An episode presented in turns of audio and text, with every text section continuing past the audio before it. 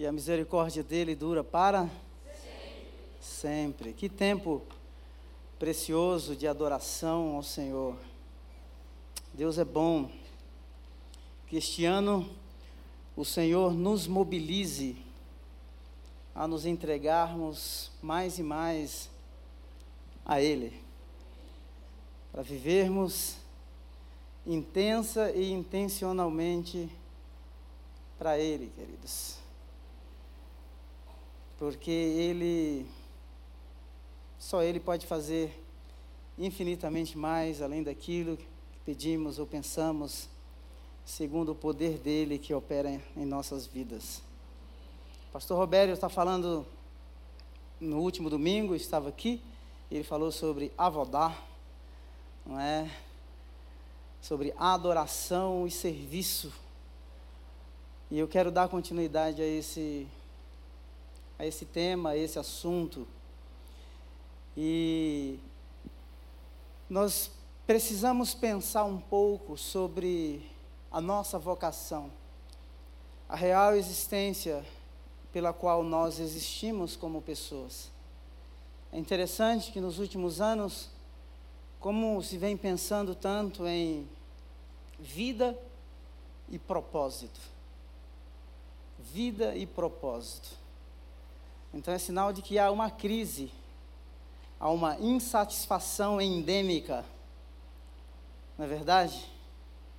Ah, as pessoas estão em busca de realização, é interessante que essa galera mais jovem, eles não querem simplesmente ter fama, acumular riquezas, mas estão pensando em deixar um legado, deixar uma história.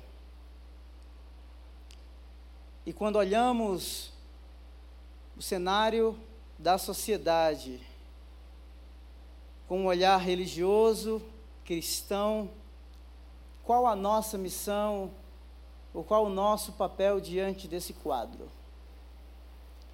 A igreja em toda a história, ela foi uma igreja influente. Momentos de crise assim muito profundas, mas sempre um grupo de pessoas, homens e mulheres comprometidos com o evangelho, comprometidos com o reino, comprometidos em proclamar as verdades de Deus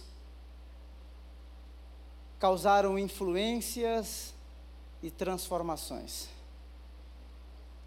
Então, esta noite é um convite a fazermos parte dessa grande história que é a história da redenção.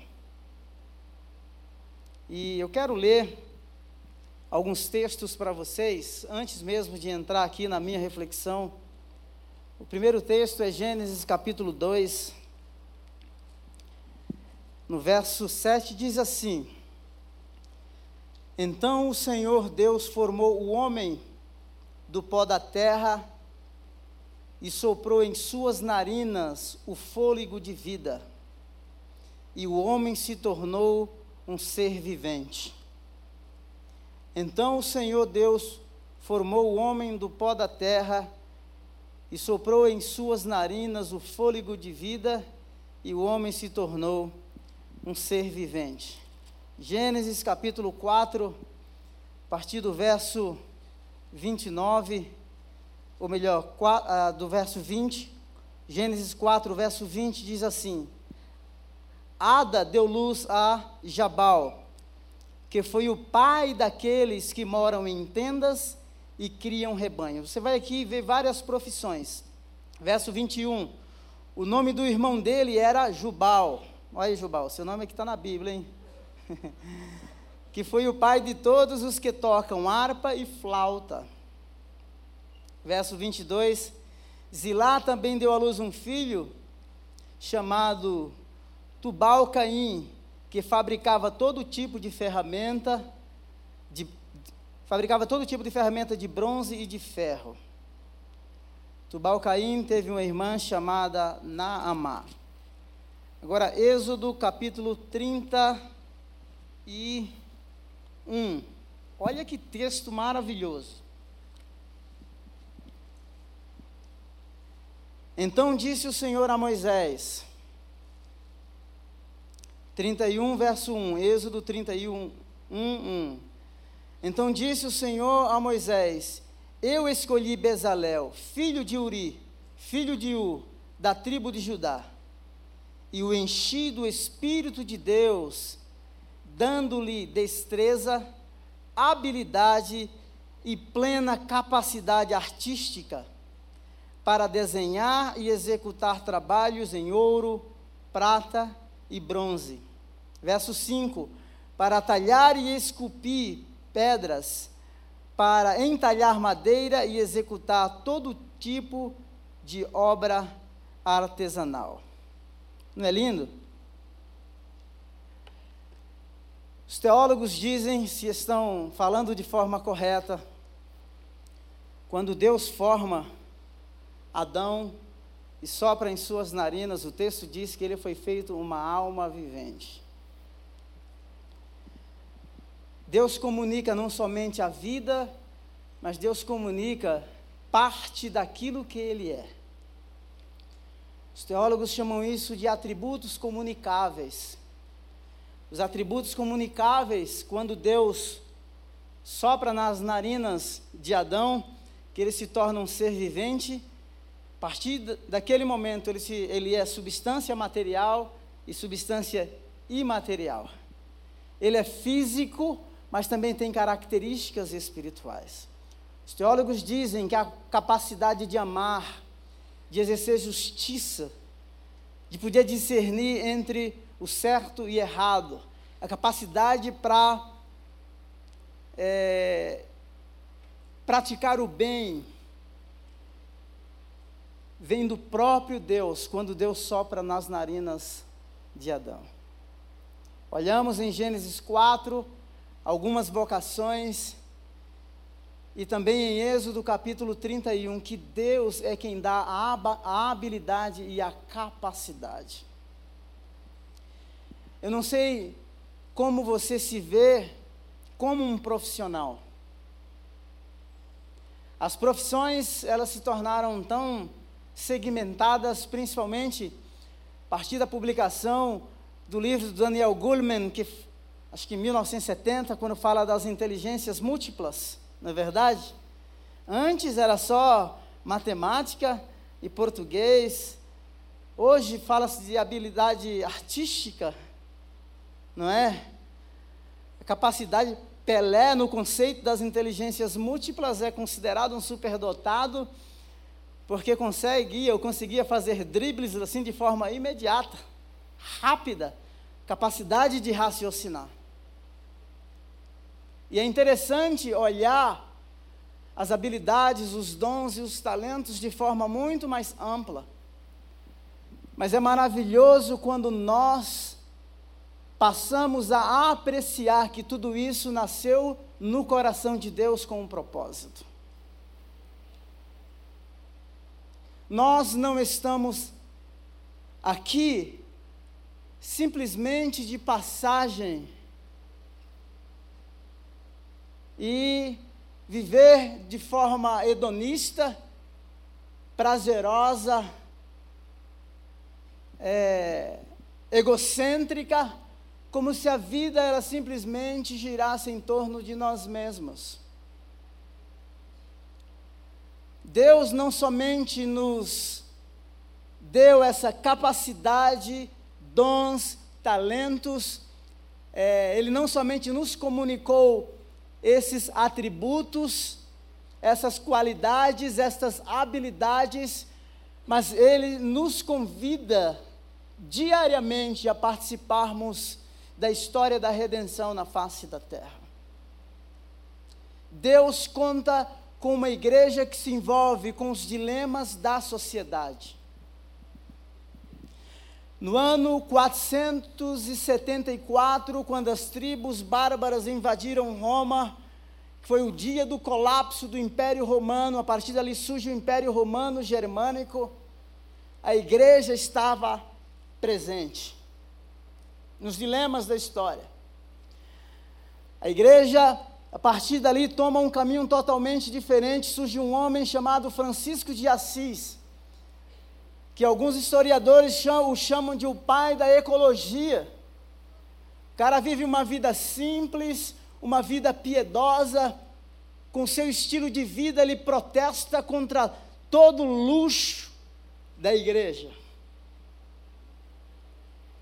Então não dá, como o pastor Robério pontuou muito bem na, no domingo passado, para viver essa vida separada.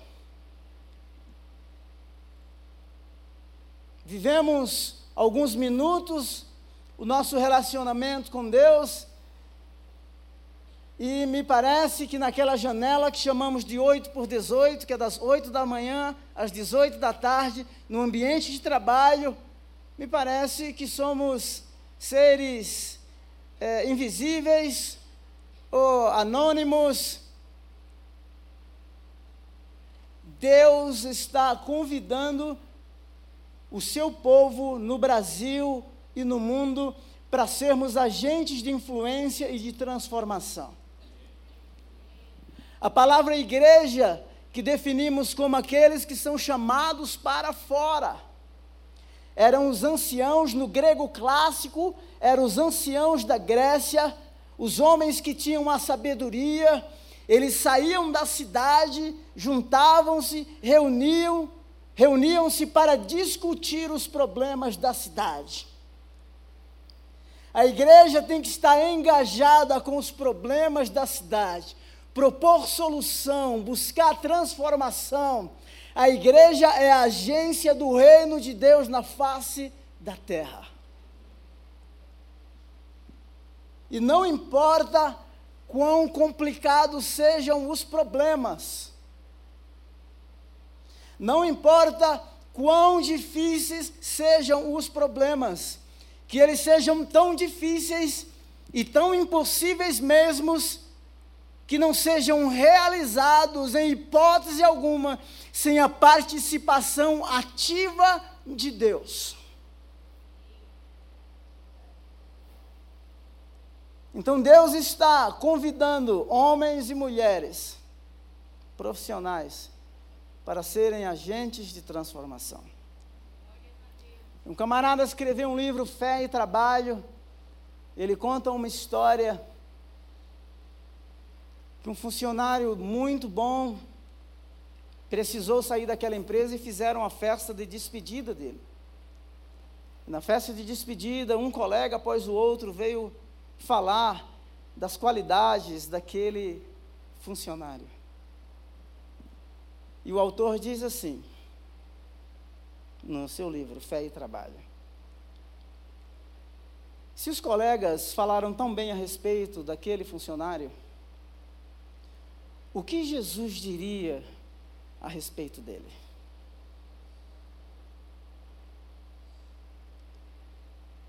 O que Jesus diria?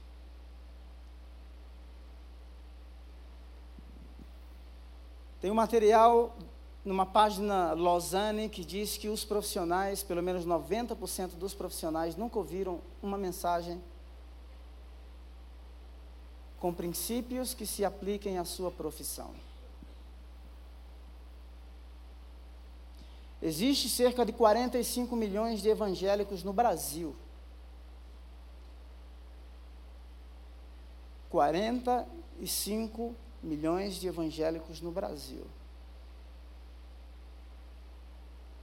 Onde estamos vivendo este evangelho? O que tipo de evangelho que tem sido proclamado?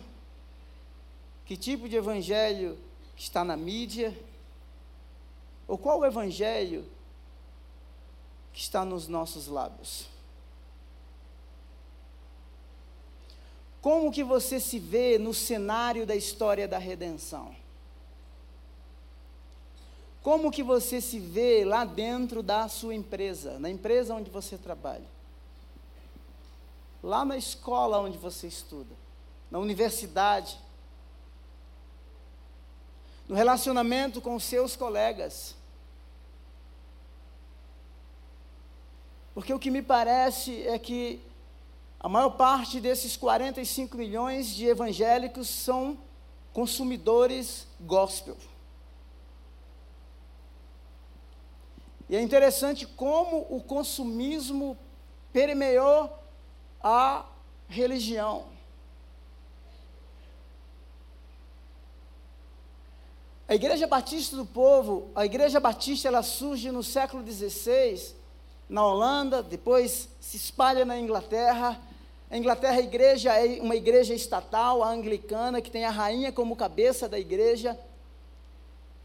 E surge um movimento dizendo assim: não, o cabeça da igreja é Cristo. E eles começam a protestar e dizer: não, a igreja tem que ser uma igreja separada do Estado. Então vamos formar uma comunidade de discípulos de Cristo. A nossa visão como Igreja Batista do Povo é acolher as pessoas e ensiná-las a viver como discípulos de Jesus.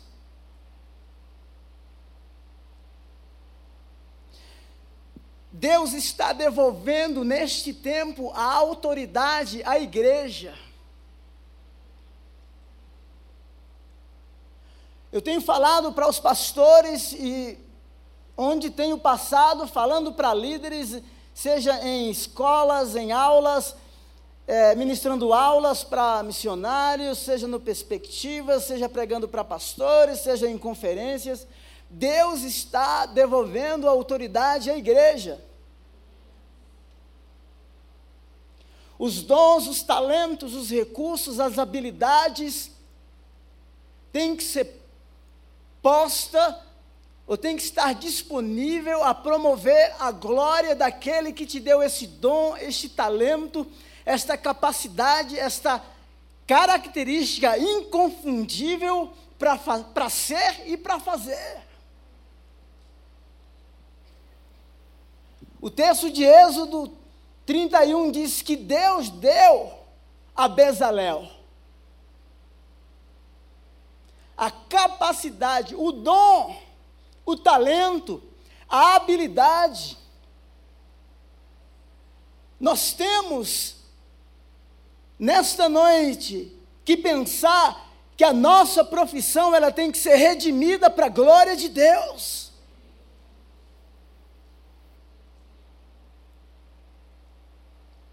Não viver a vida somente pensando em acumular recursos e viver uma vida religiosa, essa dicotomia entre é, esfera pública e esfera privada, entre o sagrado e o profano, esse ser partido, dilacerado, sem realização pessoal, porque realização plena acontece quando nós vivemos de forma real, íntegra e consciente para os propósitos daquele que nos salvou, que nos chamou. É isso que precisamos. Adoração e serviço. Para muitos é um peso a segunda-feira. Você poderia entender assim: Deus está me levando para um campo missionário. Deus está me levando para um lugar onde a minha vida vai manifestar a glória e o amor dele. Eu encontrei uma criança, o Joseph está aqui, eu estava nas minhas férias, estava tomando um banho na água, assim na praia, no, no mar, e apareceu um garotinho chamado Luiz Gustavo, sete anos de idade. E ele me viu brincando com o Joseph, e ele falou assim, e ele me se aproximando, querendo me abraçar. Eu estendi o braço e falei assim: é perigoso agarrar, abraçar dentro da água. Eu nunca vi aquele menino. Na verdade, eu não queria que ele me abraçasse, porque eu não conheço o menino, eu não sabia o que as pessoas poderiam pensar. Aquele menino falou assim: É, eu nunca tive carinho de pai. Aí aquilo tuf, pegou na hora. Aí eu falei assim: Mas como assim você nunca teve carinho de pai? Não, meu pai mora em Natal. E quando ele me liga, ele sempre desliga o telefone na minha cara. Aí eu falei assim: ah, é mesmo? Que difícil. E ele continuou a história e falou assim: a minha mãe vende drogas. E eu tenho medo, quando a polícia pegá-la, aonde que eu vou parar? Onde que eu vou parar? O Joseph ficou ouvindo atentamente. E aí eu falei assim, Luiz Gustavo, vem aqui, nós demos as nossas mãos e ali, dentro da água, nós fizemos uma oração.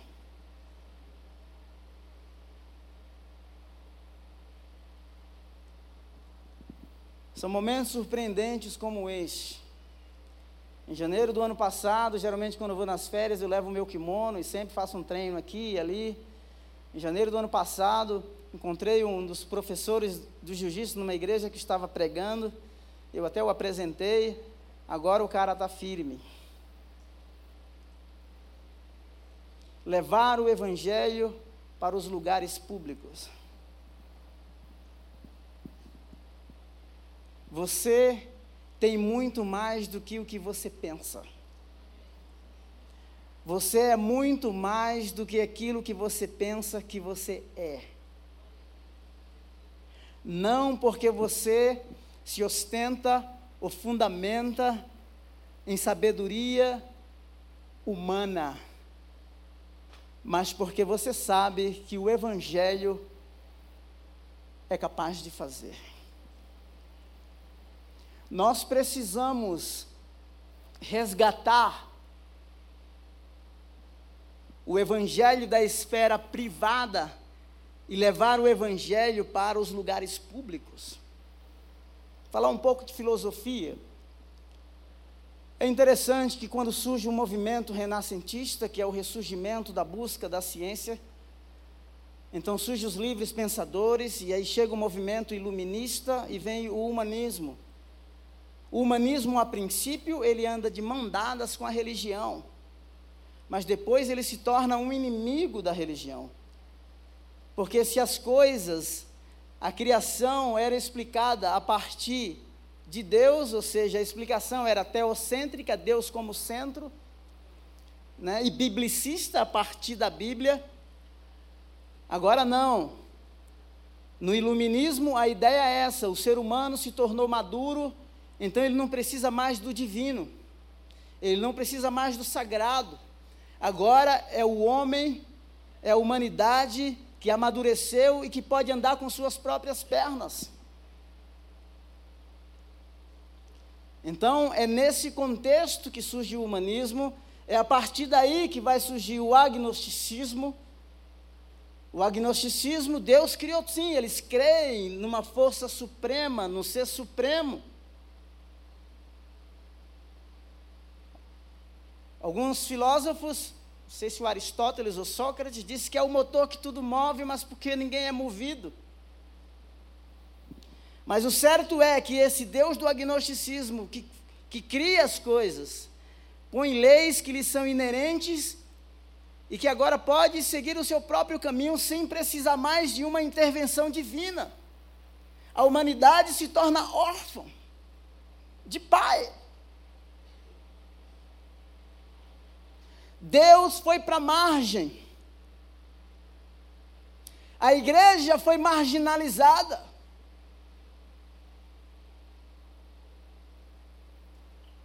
Tudo era explicado através da razão. O ser humano é o centro do universo. Primeira Guerra Mundial e Segunda Guerra Mundial, o homem que vem evoluindo, que vem amadurecendo, que chegou no ápice do amadurecimento e da maturidade, quando consegue fazer arma, armas que, que destroem em massa a humanidade, eles começam a pensar e dizer assim: nós não somos tão bons o quanto estávamos dizendo ser. E aí começa-se a repensar. A igreja começa a repensar sua forma de fazer missões. E hoje é interessante como a medicina traz a religião para o contexto do tratamento.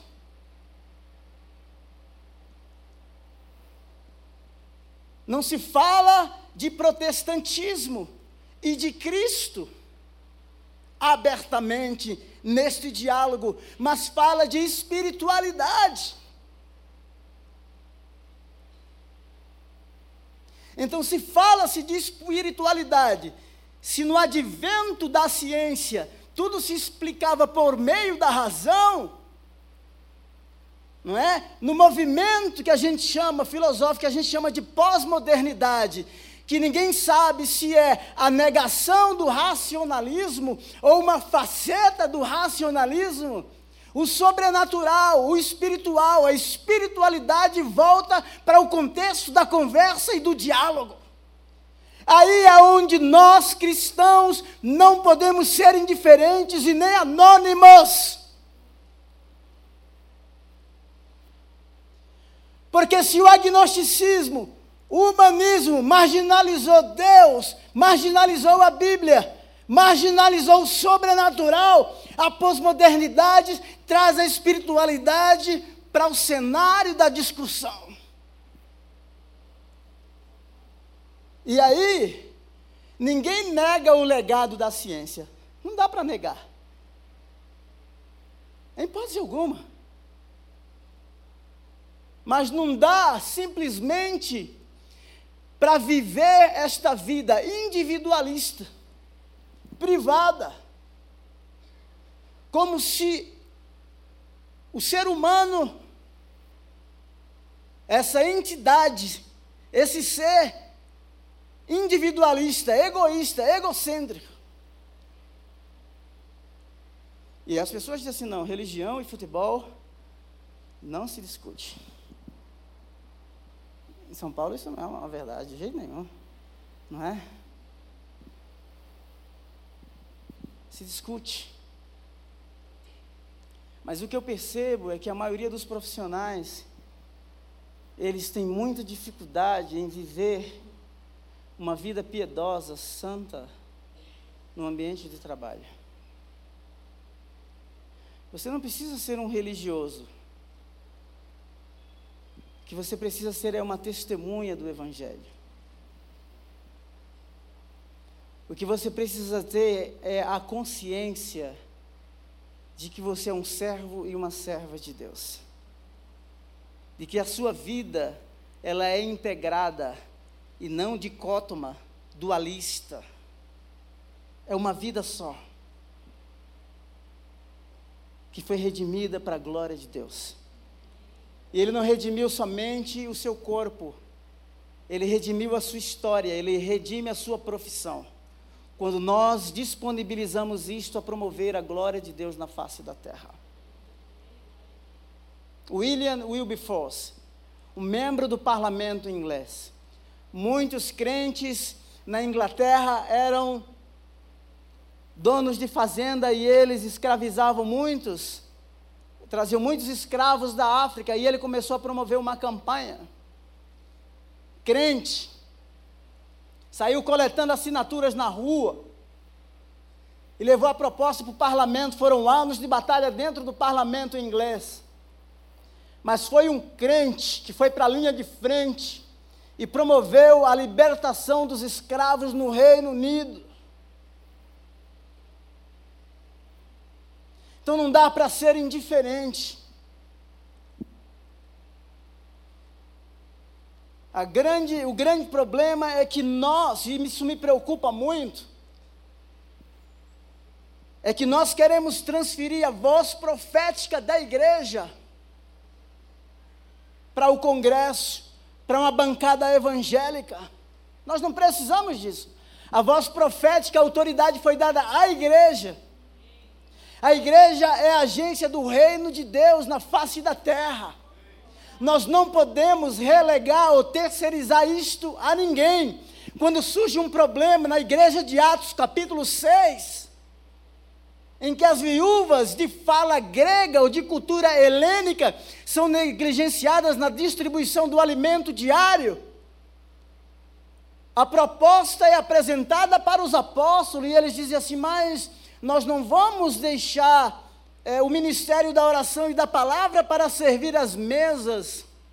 Procurem entre vocês A resposta é você aos dilemas de hoje, do século 21. Acredite em você ou não, mas Deus conta com você.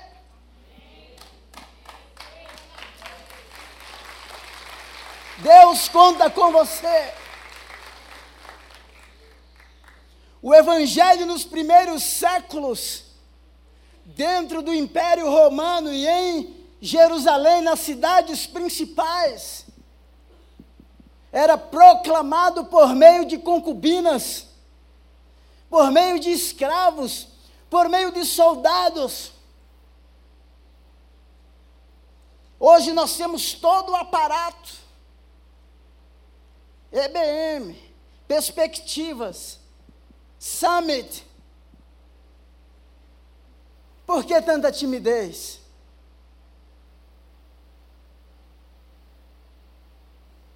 Queremos mais e mais ferramentas.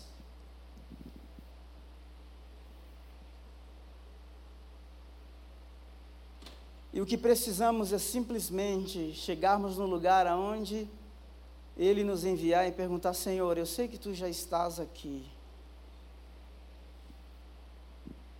Tu já estás aqui. Que que tu, que, como que eu posso me juntar? naquilo que tu já estás fazendo aqui. Se você não sabe, há três semanas atrás nós publicamos lá, fizemos o lançamento do livro da história do Quilombo, lá de São Bento. Mais ou menos três anos e meio atrás. Um povo esquecido, esquecido, totalmente marginalizado. Fizemos as entrevistas. Deus está fazendo uma coisa linda naquele lugar. Ele já estava lá. A inquietação já estava no coração daquele povo.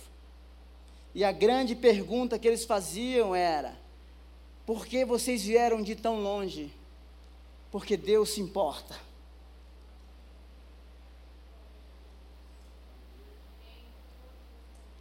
Nós queremos deixar um legado, uma história.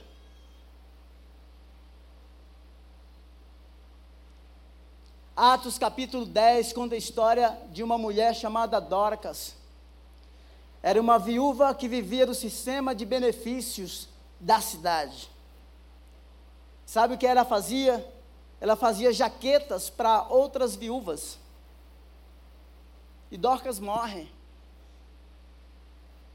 E quando morre, sabe qual é a prova que essas mulheres trazem chorando? Está aqui as jaquetas que Dorcas fazia para nós.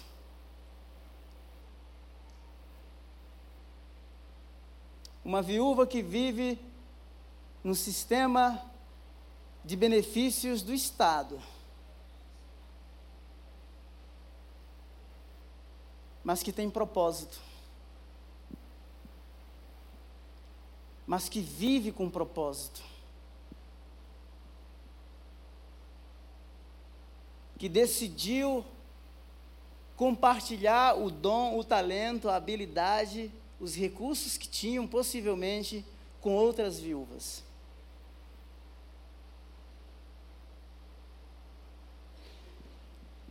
O livro Visionar diz assim que aquele que sonha e aquele que tem uma visão não veem como as coisas estão, mas as veem como serão. Trabalhei com um homem 10 anos, pastor Jonathan, que você assistiu o vídeo. Trabalhei 10 anos com esse homem. Ele comprou uma terra aqui no quilômetro 50 da rodovia Castelo Branco e chamava-se o Vale das Cobras, hoje é o Vale da Prensa, ou melhor, Vale da Bênção.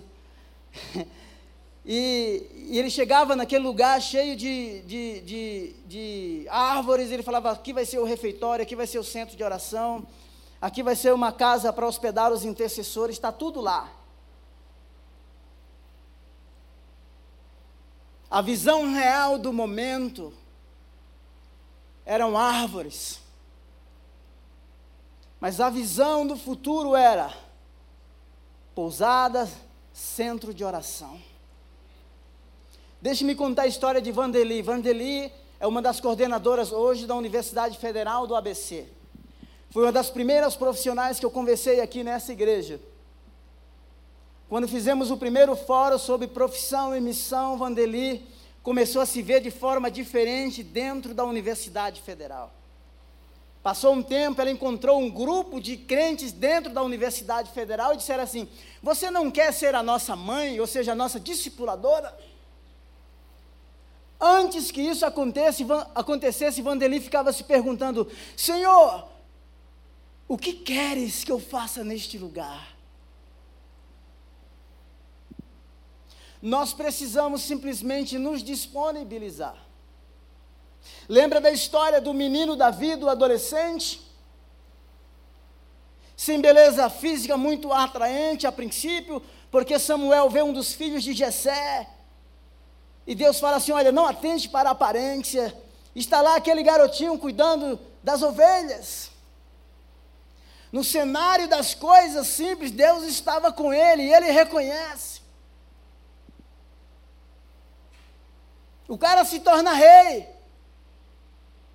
Uma história linda, mas que dificilmente nós teríamos fibra emocional suficiente para aguentar, porque o cara é rei sem palácio, sem exércitos, sem servos. E o texto diz que as pessoas que se aliaram a ele eram os vagabundos, eram os endividados.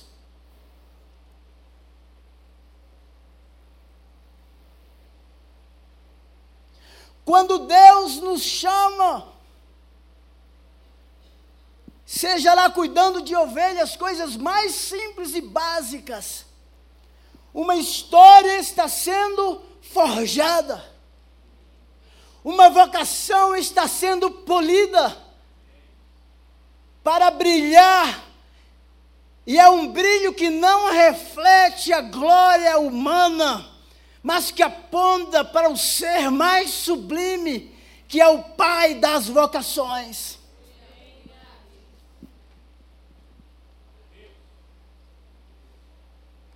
Nós precisamos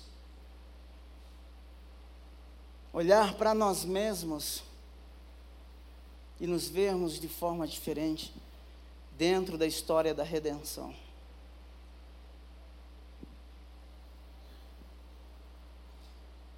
Não, aqui no Brasil eu já vi comemorando o dia de Santo Patrício. Né? Lá na Inglaterra, acho que é dia 19 de março que se comemora. Esse cara ele foi sequestrado por uma tribo bárbara e viveu como escravo muitos anos. Ele aprendeu a língua dos bárbaros. Depois de muitos anos o libertaram. Ele voltou para casa e ele falou assim: Eu tenho que voltar para aqueles que me sequestraram e pregar o evangelho que eu recebi. Século XVIII, uma comunidade moraviana, que é um dos movimentos de mobilização missionárias que deixou um legado na história. Muitos escravos, ou muitos membros daquela comunidade se vendiam como escravos para trabalhar em fazendas com o intuito de pregar o Evangelho.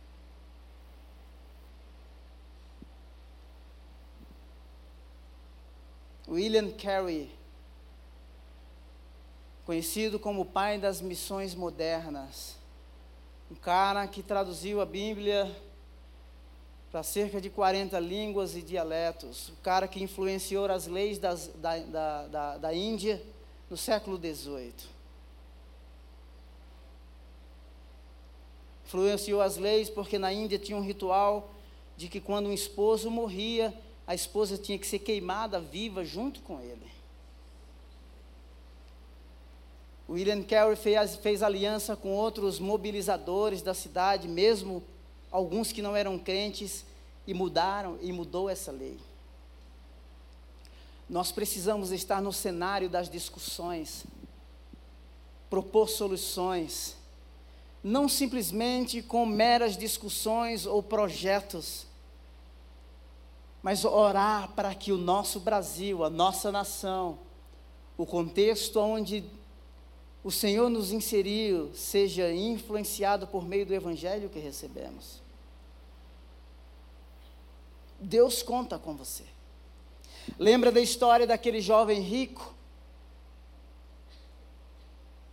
Ele chega e fala assim para Jesus e diz assim: Mas o que posso, o que devo fazer para herdar a vida eterna? O cara, o cara frequentou a EBM da Igreja Batista do Povo muito tempo. Fala assim: Ah, Jesus diz para ele assim: Aguarda aí os mandamentos, não é? Ama Deus acima de todas as coisas e ama o próximo como você mesmo. E fala assim: Ah, isso aí é fichinha.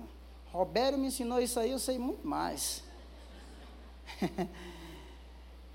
aí, mas ainda te falta uma coisa. Ó, vende todos os teus bens e dá aos pobres. O cara ficou triste. É um relacionamento com Deus muito superficial, que não é parte do centro da vida, que é o coração. E Jesus ele toca no cerne. Ele vai na jugular. É ou não é? Ele bate no fígado. Pá.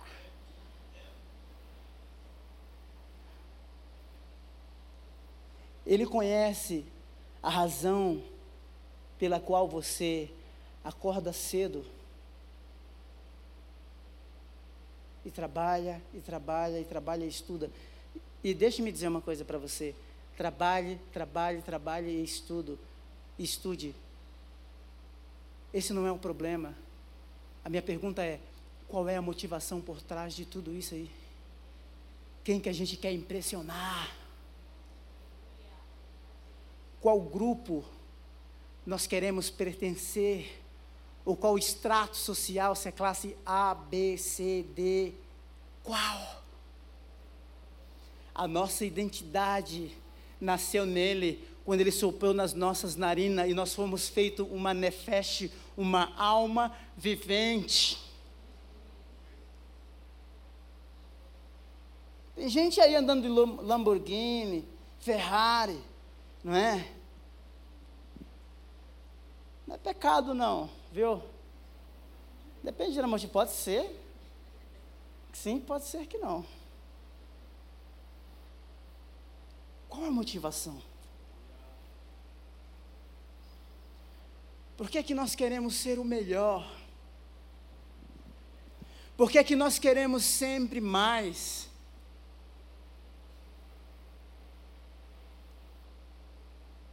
Queremos ser vistos pelos homens, queremos impressionar pessoas,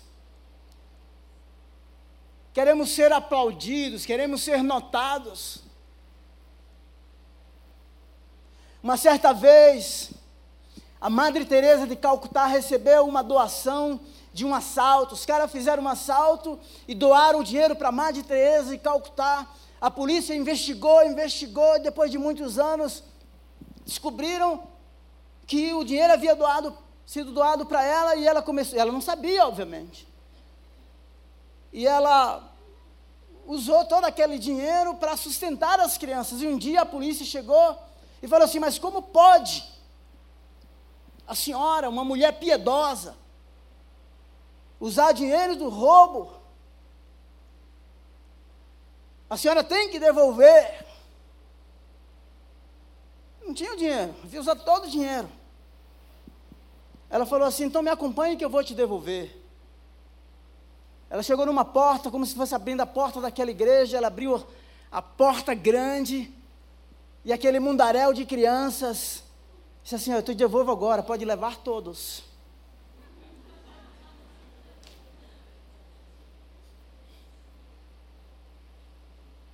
Onde nós estamos colocando o nosso coração, os nossos recursos.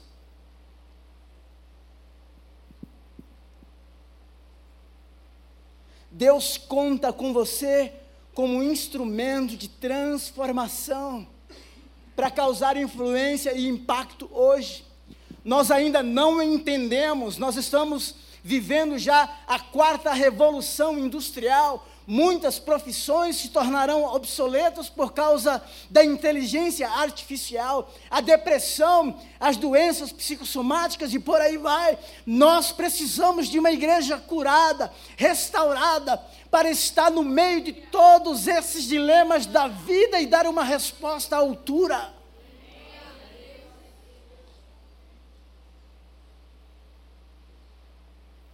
Coronavírus Está aí. Não sei se você percebe, mas o mundo está meio louco. Não é verdade? Previsibilidade econômica, tanta fragmentação. Um cara meio bipolar como Donald Trump, não é? E, gente, é tanta, tanta loucura. Você foi chamado para ser e ser é o bastante. Servir mais. Eu sirvo à medida que eu me entrego. O alvo de Deus é sempre o coração do indivíduo. Por isso que ele foi na jugular naquele jovem rico.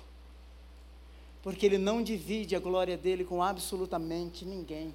Ninguém pode servir a dois senhores. Às vezes nós fazemos da nossa profissão, do casamento, dos recursos que temos, do dinheiro, do carro, ídolos.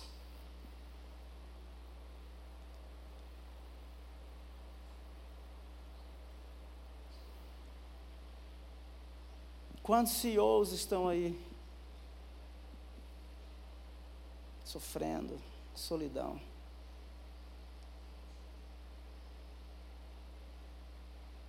Deus conta com você. Se o agnosticismo diz que a sociedade, que a humanidade se tornou órfã, você conhece um pai. E é pai, não é padrasto. Eu falei para o Luiz Henrique, quando oramos por ele dentro d'água, para o Luiz Gustavo, falei, Deus, o Luiz Gustavo, ele disse que não tem amor de pai. Ele nunca teve carinho de pai. Faz com que ele tenha essa experiência de se sentir amado. Porque tu és o verdadeiro pai. Há tanta solidão aí fora. Há tanta gente perdida. Galera tem tanto amigo, né? Às vezes eu fico olhando assim algum perfil de algum Instagram.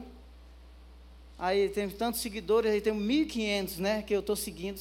Ninguém. Não é possível que você consegue seguir trocentas mil pessoas, não é verdade? Consegue. Não é? Mas pode estar lá na fachada, né, para inglês ver, né? Então, quantos amigos lá no Face? E as galera, tem uma galera que extravasa nas redes sociais. Mas sozinho chora. Gente precisa de gente. Gente precisa de gente. Sirva. Mas se entregue primeiro. Se entregue para viver os propósitos daquele que te deu vida. Vida plena e abundante. Nós vamos orar. Eu quero simplesmente dar uns dois avisos aqui para você. Falei das redes sociais, não foi? É... Não sei quantos de vocês sabem, mas eu lancei um livro sobre Islã. O primeiro pastor no Brasil foi indiciado pela comunidade muçulmana do Brasil por crime de ódio e racismo. Dia 2 de fevereiro, agora, a Câmara, a Câmara de Curitiba votou o dia do hijab. O hijab é aquela, aquele véu que as mulheres usam, que cobre somente a cabeça e deixa o rosto, o rosto aberto. É, o Islã tem uma agenda para o mundo. O Islã tem uma agenda para o Brasil. Eu tenho publicado algum, alguns vídeos e algumas frases curtas, não muito longas, no meu Instagram, que é Aos Olhos do Islã 2019. Eu estou falando isso porque há um movimento, não é, de crescimento do Islã no Brasil e nós precisamos nos preparar. Graças a Deus, semana passada agora, o meu livro já está nas principais plataformas para ser vendido. É esse aqui. E o Robério, ele mencionou um tópico aqui a semana passada, que é cosmovisão. Não sei, não sei quantos. Nesse livro aqui tem um capítulo sobre cosmovisão e a função da cosmovisão. Então, ele, o livro já está na Amazon, já está no Mercado Livre, já está no Shoptime, já está no Submarino, já está no Magazine Luiza e, e, e mais alguns. Por que, que eu estou falando isso? Desde o início eu falei que eu não estou vendendo um livro. Sinceramente, estou colocando uma ferramenta na mão da igreja brasileira.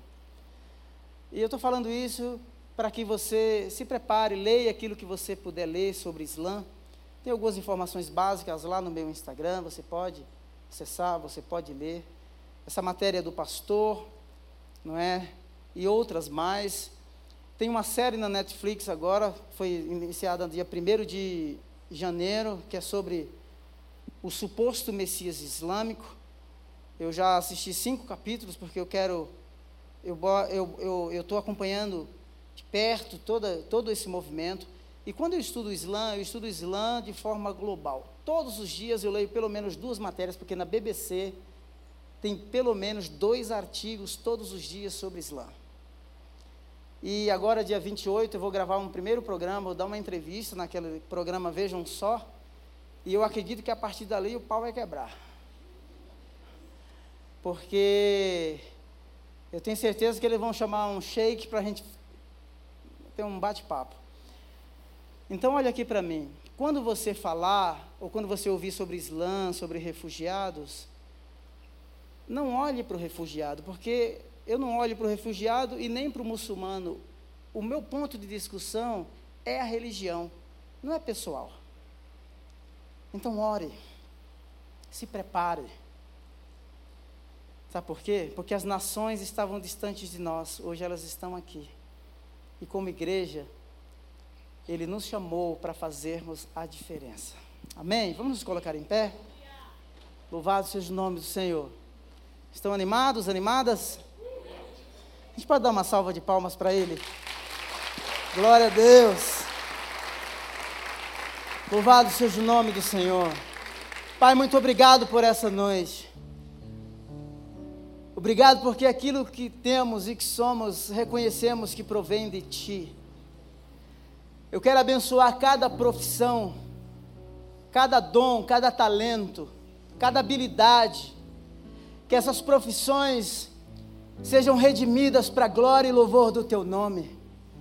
Senhor, que essas profissões sejam polidas e que brilhem, brilhem, brilhem de tal forma que reflita a tua glória.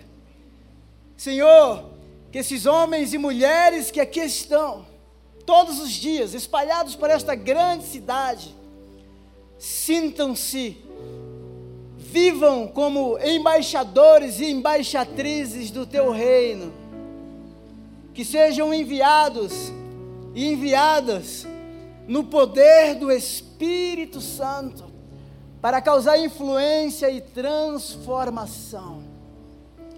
Eu abençoo nesta noite os sonhos do teu coração. Eu abençoo nesta noite a tua vocação. Eu abençoo nesta noite a tua profissão, o teu trabalho, a tua empresa. Eu abençoo nesta noite o lugar onde você trabalha, estuda, mora, em nome de Jesus. Em nome de Jesus. Em nome de Jesus. E quando, Senhor, nos sentimos pequenos diante da grandeza do desafio, que o Senhor fale conosco, como falou com Josué. Fale conosco, como falou com Moisés. Em nome de Jesus. Em nome de Jesus, que essas mãos estendidas, Senhor, estas mãos estendidas, sejam adestradas. Senhor, habilite-os para trabalharem na realização, na agenda do teu reino na face da terra.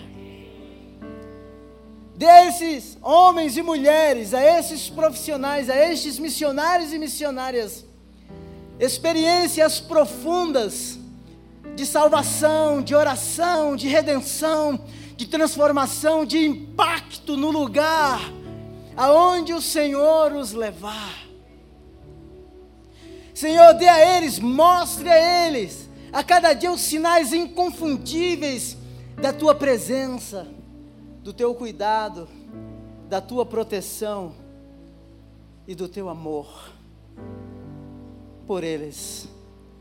O Senhor mesmo disse que não nos deixaria e não nos desampararia. Estaria conosco todos os dias da nossa vida até a consumação dos séculos. Cerca-nos por detrás e pela frente. Sê a nossa sombra e a nossa direita. Em nome de Jesus, eu te abençoo nesta noite. Eu abençoo o trabalho das tuas mãos, que a sua vida seja vivida para glorificar o nome daquele que te deu vida plena e abundante. Em nome de Jesus. Amém. Glória a Deus. Aleluia. Bendito seja o teu nome, Senhor. Tenha uma semana abençoada, viu? Pode abraçar umas cinco pessoas aí, né?